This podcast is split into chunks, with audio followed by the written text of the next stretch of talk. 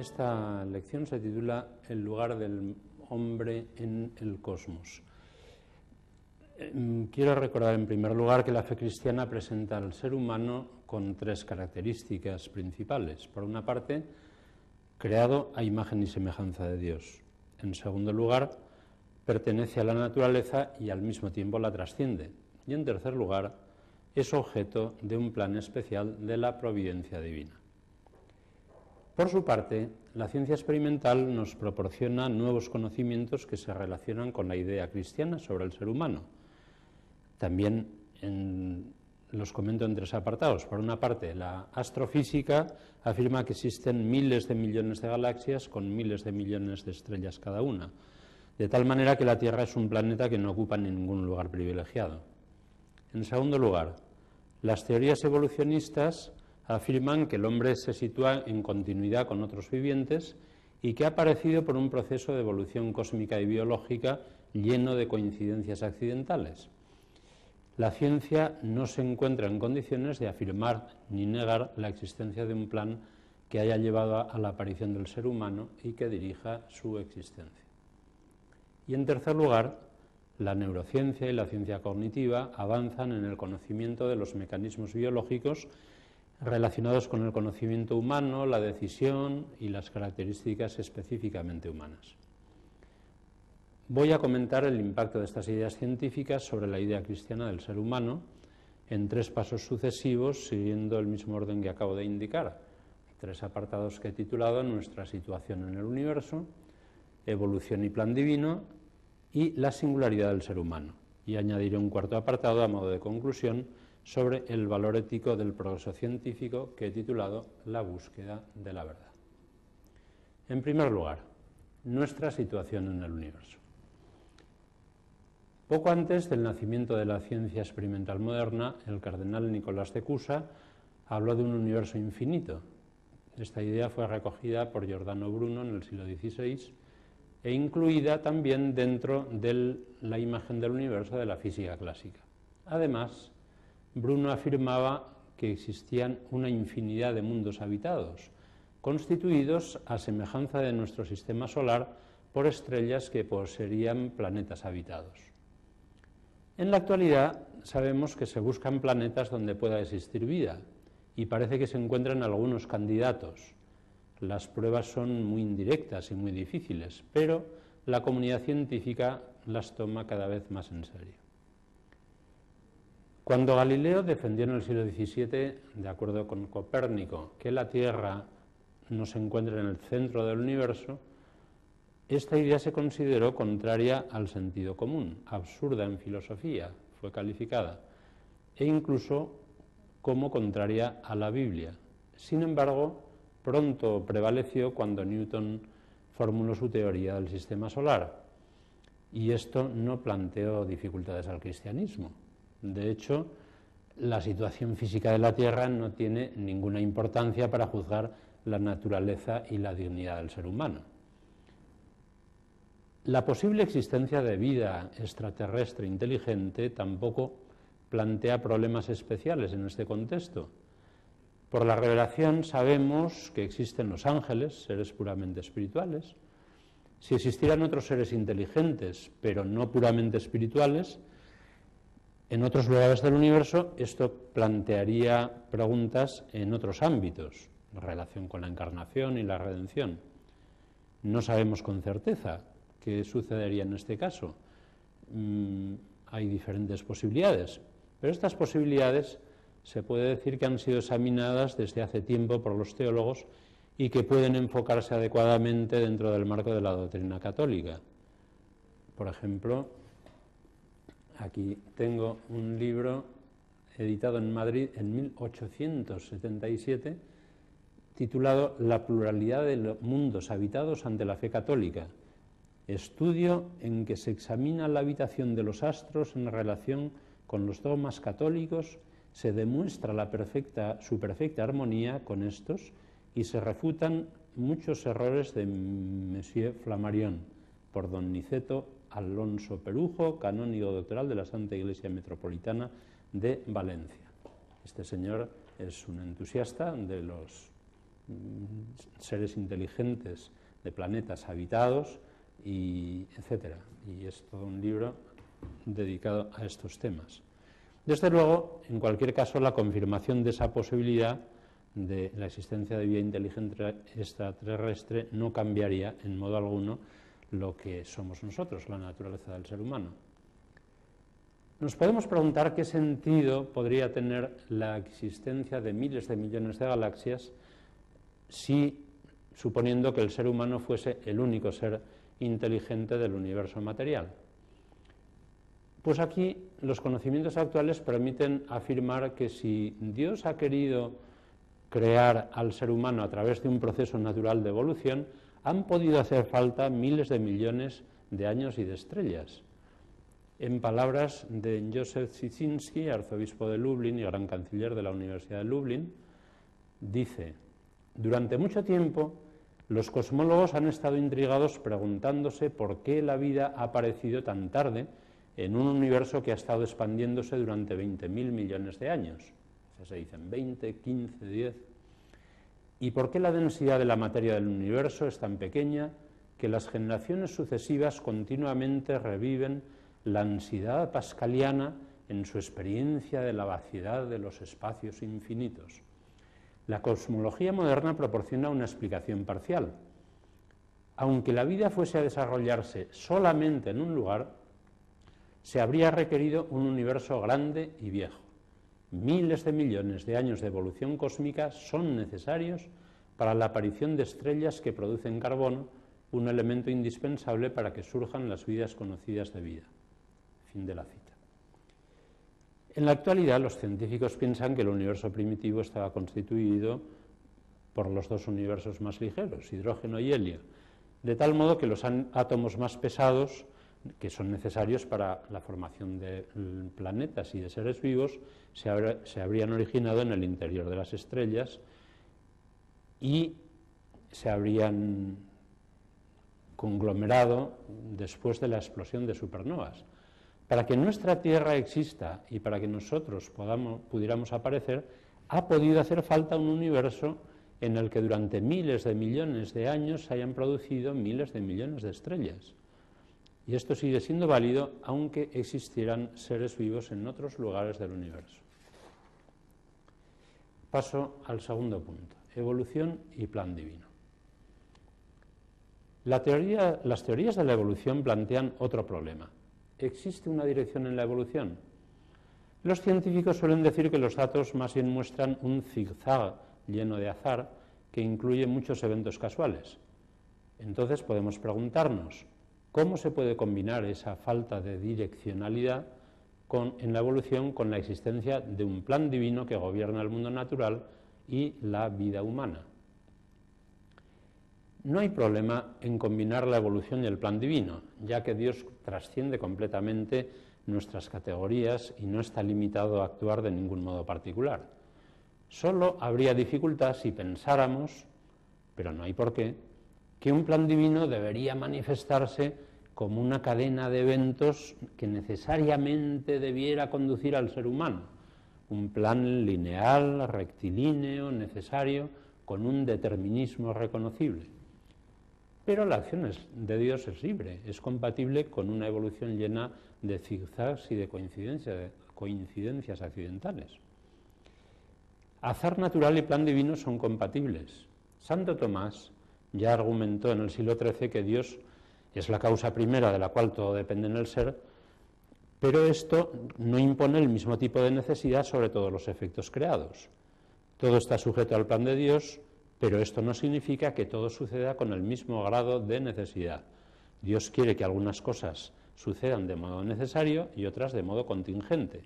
Por tanto, dice, continúa Santo Tomás, Dios prepara causas necesarias para algunas cosas y causas contingentes para otras, para que el universo pueda ser más completo. Además, la existencia de muchos sucesos contingentes se acomoda muy bien con la acción de un Dios que respeta el modo de ser y de obrar de sus criaturas porque Él mismo los ha planeado y los ha querido. Por otra parte, si se admite una evolución que incluye dosis de azar, también hay que admitir que el azar opera dentro de un conjunto de condiciones que imponen una cierta direccionalidad. Christian de Div, premio Nobel, adoptando una perspectiva evolucionista, ha escrito, cita, El azar no operó en el vacío, actuó en un universo gobernado por leyes precisas y constituido por una materia dotada de propiedades específicas. Estas leyes y propiedades ponen coto a la ruleta evolutiva y limitan los números que puedan salir. Los evolucionistas pueden tener razón cuando afirman que el camino evolutivo que ha conducido hasta la existencia de los seres humanos incluye muchos sucesos accidentales. Sin embargo, esto es compatible con que el ser humano sea el resultado de un plan divino. Cito de nuevo al premio Nobel Christian de Div, que ha escrito a Einstein, quien en cierta, cierta ocasión afirmó que Dios no juega los datos, podría contestársele, sí juega, puesto que él está seguro de ganar. En otras palabras, puede existir un plan, y este comenzó con la gran explosión o Big Bang. Semejante punto de vista lo comparten unos, pero no otros. El científico francés Jacques Monod, uno de los fundadores de la biología molecular y autor del libro El azar y la necesidad, publicado en 1970, defendía la opinión contraria. Nuestro número, escribió, salió en el casino de Monte Carlo y apostillaba. El universo no estaba preñado de vida, ni la biosfera llevaba al hombre en su seno. Su conclusión final refleja el existencialismo estoicamente y románticamente desesperante que ganó a los intelectuales franceses de su generación. Cita otra vez a Monod. El hombre sabe ahora que está solo en la inmensidad indiferente del universo de donde ha emergido por azar. Continúa de Div. Todo esto es, por supuesto, absurdo. El hombre ni entra ni sale de ese conocimiento. Lo que sabe, o al menos debería saber, es que con el tiempo y cantidad de materia disponible, ni siquiera algo que se asemejase a la célula más elemental, por no referirnos ya al hombre, hubiese podido originarse por un azar ciego si el universo no los hubiese ya llevado en su seno. Fin de la cita. Por su parte, Karsten Brecht proporciona una comparación interesante Imagina un piloto que se encuentra dentro de su avión en el Polo Norte y decide su ruta de modo aleatorio, utilizando una ruleta. Entonces dice que sea cual sea la dirección que siga el piloto, con una sola condición, con tal que no vuelva hacia atrás, tarde o temprano algún día llegará exactamente a un punto concreto, que es el Polo Sur. Esta comparación muestra de nuevo que las condiciones que ponen límites a los sucesos naturales pueden explicar que haya una direccionalidad en la evolución compatible con el azar. La profesora de St. John's University en Nueva York, Marie George, utiliza otra comparación que también me parece interesante. Escribe, es suerte que uno tenga una escalera de color, pero no que pueda tenerla. La baraja se ha diseñado de ese modo. También puede ser casualidad que aparezca un organismo, pero no que pueda aparecer. Y eso vale incluso si existen muchos universos. La combinación de factores que da a nuestro universo la potencialidad para que aparezca la vida, aunque solo existan aquí, responde a un diseño específico si no hay reinas y reyes, tener 5.000 millones de juegos de cartas en lugar de uno solo no nos acercará más a tener una escalera real. Fin de la cita. La evolución supone que se han dado unas condiciones enormemente específicas que se han ido actualizando gracias a circunstancias igualmente específicas en cada uno de los numerosísimos pasos. Teniendo en cuenta que esto ha conducido a la formación de seres enormemente sofisticados e incluso ha proporcionado la base para la aparición de seres racionales, nosotros, puede decirse que todo esto no solo es compatible con la existencia de un plan divino, sino que incluso parece exigirlo. Y con esto paso al tercer apartado, la singularidad del ser humano. La Iglesia Católica nunca ha condenado el evolucionismo, en la encíclica Humani Generis de 1950, el Papa Pío XII escribía, el magisterio de la Iglesia no prohíbe que, según el estado actual de las disciplinas humanas y de la Sagrada Teología, se investigue y discuta por los expertos en ambos campos la doctrina del evolucionismo, en cuanto busca el origen del cuerpo humano a partir de una materia viva preexistente, ya que la fe católica nos manda mantener que las almas son creadas directamente por Dios. Posteriormente, en un discurso de 1985, dirigido a los participantes en un simposio sobre fe cristiana y evolución, el Papa Juan Pablo II recordaba textualmente esta enseñanza de Pío XII y afirmaba, en base a estas consideraciones de mi predecesor, no existen obstáculos entre la teoría de la evolución y la fe en la creación si se las entiende correctamente. Queda claro que entender correctamente significa admitir que las dimensiones espirituales de la persona humana exigen una intervención especial por parte de Dios, una creación inmediata del alma espiritual. Pero se trata de unas dimensiones y de una acción que por principio caen fuera del objeto directo de la ciencia natural y no la contradicen en modo alguno. Más recientemente, en 1996, Juan Pablo II dirigió un mensaje a la Academia Pontificia de Ciencias reunida en sesión plenaria. Después de recordar de nuevo la enseñanza de Pío XII sobre el evolucionismo, añadió, Hoy, casi medio siglo después de la publicación de la encíclica, se refiere a la Humani Generis de Pío XII, nuevos conocimientos llevan a pensar que la teoría de la evolución es más que una hipótesis.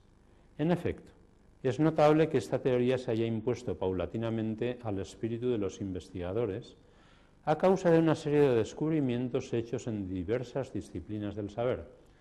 La convergencia, de ningún modo buscada o provocada, de los resultados de trabajos realizados independientemente unos de otros, constituye de suyo un argumento significativo en favor de esta teoría.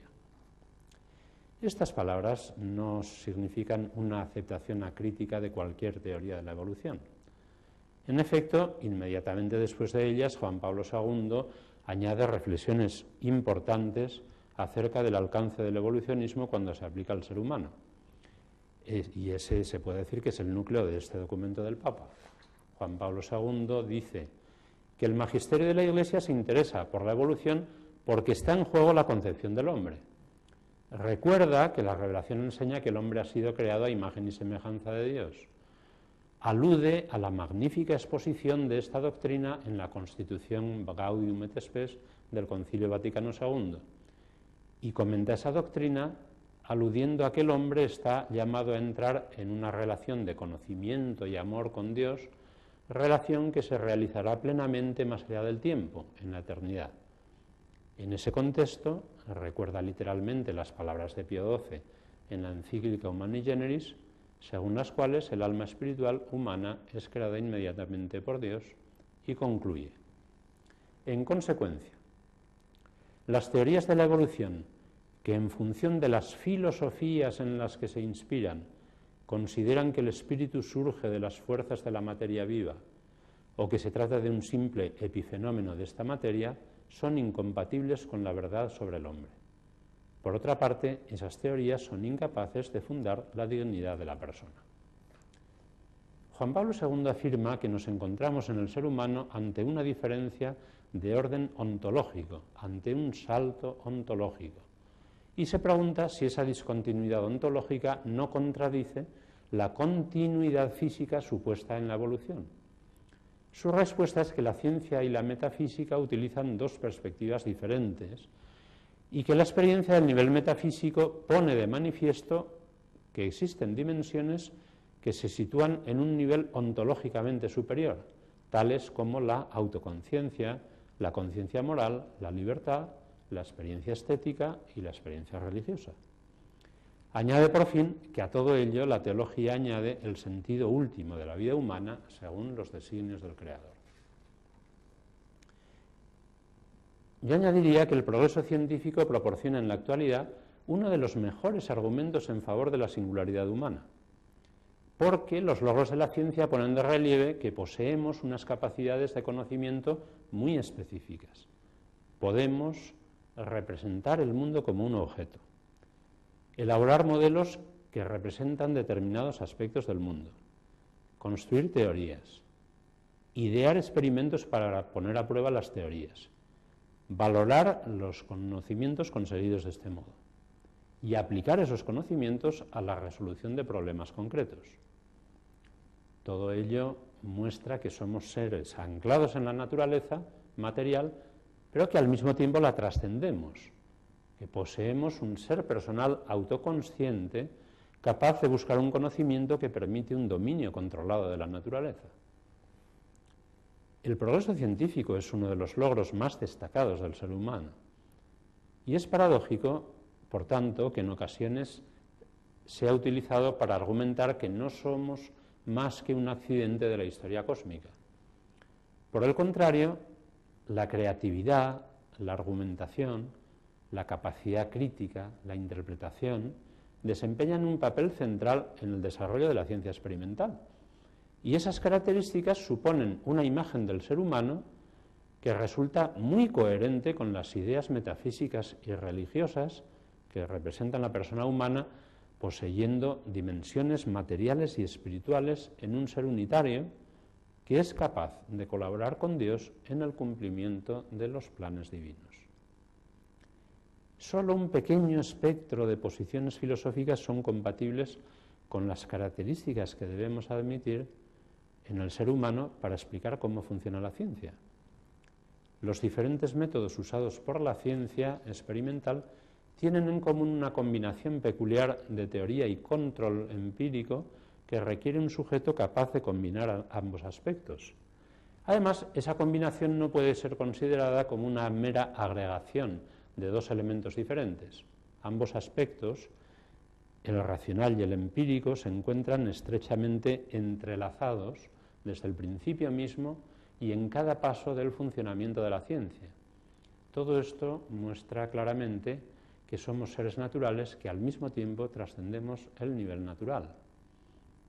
El éxito del método científico muestra que nuestras dimensiones espirituales, relacionadas con la creatividad y la argumentación, se encuentran entrelazadas con dimensiones materiales, de modo que somos un solo ser constituido por ambos aspectos.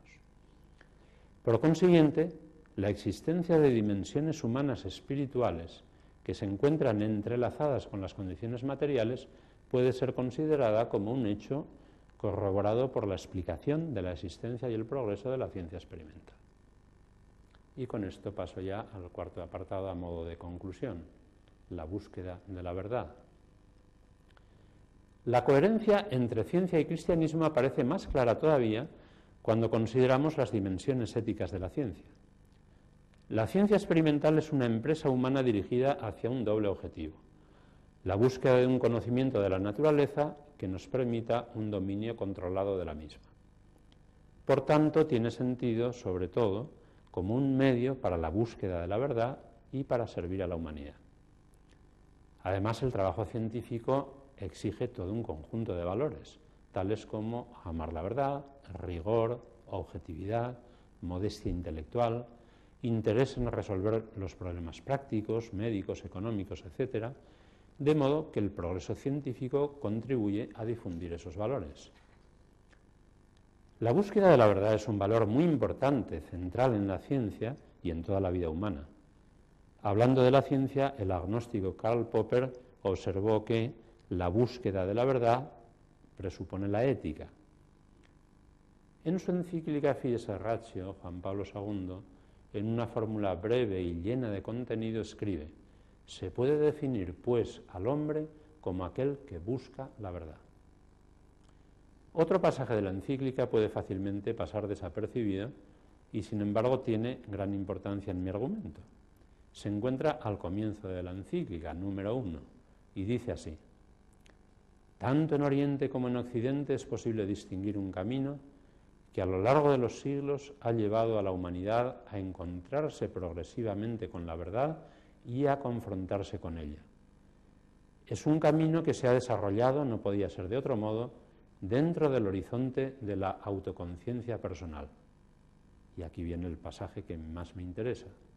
El hombre, cuanto más conoce la realidad y el mundo, tanto más se conoce a sí mismo en su unicidad y le resulta más urgente el interrogante sobre el sentido de las cosas y sobre su propia existencia. Advierto que he alterado ligeramente la versión española del texto, porque el cuanto más, tanto más no se encuentra en ese texto. En cambio, se encuentra en los textos latino, polaco, italiano, alemán, inglés, francés y portugués. Parece ser una traducción no del todo afortunada de un matiz del texto italiano. Precisamente, el lugar central que ocupa la búsqueda de la verdad en la vida humana se encuentra realzado por el progreso científico, que representa un camino especialmente importante para el conocimiento de la naturaleza y, por tanto, para el conocimiento de nosotros mismos, del sujeto que hace ciencia. La reflexión sobre el conocimiento científico arroja nuevas luces sobre la singularidad humana. El análisis del progreso científico es uno de los mejores caminos para mostrar que somos seres naturales que al mismo tiempo trascienden la naturaleza mediante la capacidad de conocerla y dominarla, utilizando una peculiar combinación de teoría y experimentación que refleja la unidad de lo espiritual y lo material en la persona humana. Podría acabar aquí, pero voy a acabar con una pequeña anécdota. En 1923, un filósofo inglés conocido, C.D. Broad, dio unas conferencias en el Trinity College en Cambridge, publicadas en este libro de más de 600 páginas titulado The Mind and Its Place in Nature, la mente y su lugar en la naturaleza, donde examina el lugar del hombre en el cosmos. En el último capítulo, después ya de haber mm, escrito 600 páginas, eh, dice que a modo de conclusión va a intentar llegar, en fin, a algo concreto. Y entonces dice que en definitiva, sobre la relación de la mente y la materia, pues hay 17 tipos posibles de teorías. Dice que son muchas y entonces las enumera una a una y, y dice que va a buscar un criterio para simplificar un poquito. Entonces, encuentra un primer criterio que le permite eliminar como absurdas o no interesantes cuatro. Ya solo tenemos 14. Entonces ya después de bastantes páginas consigue eliminar otras y ya solo se queda con 11. Y después prosigue todavía muchas páginas en el capítulo sin llegar a ninguna conclusión particular. Yo diría que esto, el hecho de que precisamente seamos capaces de argumentar que se pueden proponer 17 teorías, luego 14 y luego discutir 11 una por una sobre la mente y la materia, es una, de las, una prueba bastante concluyente de que mm, ocupamos un lugar absolutamente singular en el cosmos, que formamos parte del mundo material y natural, pero que al mismo tiempo lo trascendemos.